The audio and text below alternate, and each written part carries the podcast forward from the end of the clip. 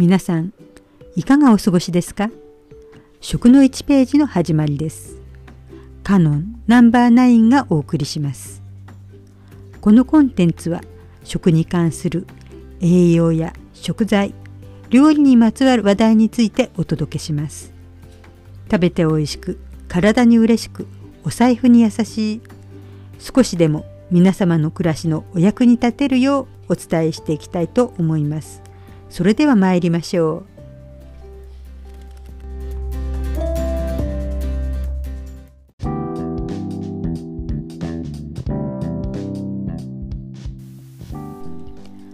玉ねぎは買い置きができて大変身近な野菜です。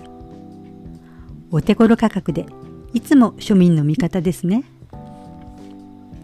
当たり前にある玉ねぎですが切り方にちょっとしたコツがあります。ご存知の方も多いと思いますのでそうそうと思いながらお聞きください。玉ねぎは輪形なので同心円状の球形です。炒め物用などに使うためくし形に放射状に切ると外側の層は大きくて炒めてもなかなか火が通らないのに内側の層は小さくて茶色く焦げ気味になってしまうことはありませんか？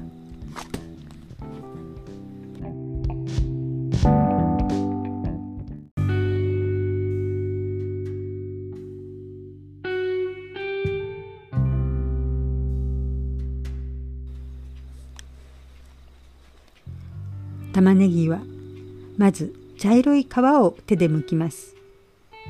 外側の層は上の方が茶色く下の方が白いことがあるので包丁でぐるっと球形に刃を入れて茶色い部分だけを取り除きます。下の根のところはあまり大きく切り落とさないで根の出ていた硬い部分のギリギリのところで切り落としましょう。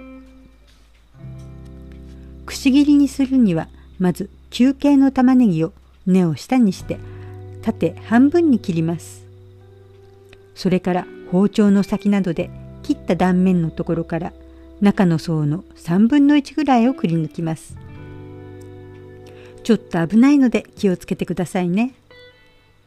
玉ねぎの層は中が入り組んでいるものもあり、中の層がうまく外れない場合は無理せず早めに諦めてください。外側の大きい層と内側の小さい層を分けて大きさを揃えてくし切りにすると均一に近くなります。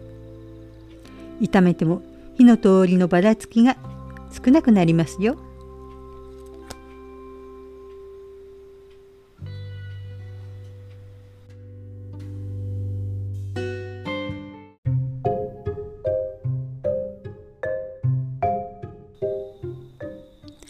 くし切りにした玉ねぎを炒める前にも一工夫あります。簡単なのですが切った玉ねぎをあらかじめよくほぐしておくこと。フライパンなので炒めてみたら切ったはずの玉ねぎが根の近くなどでくっついてしまっていることはありませんか？フライパン返しなどでつっついても切り離せないで焦ってしまうことがあります。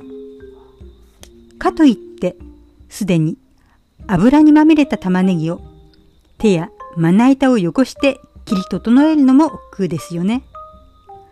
あらかじめ加熱する前によくほぐしておくと調理時のプチストレスがなくなります。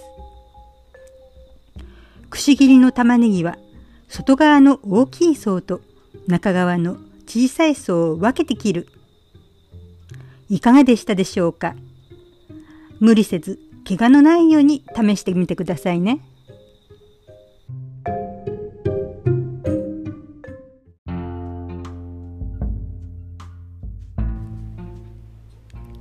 本日も最後までお聴きいただきましてありがとうございました。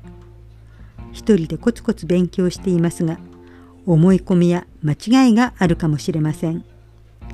その時には是非ご指摘ください。それではまたお耳にかかりましょう。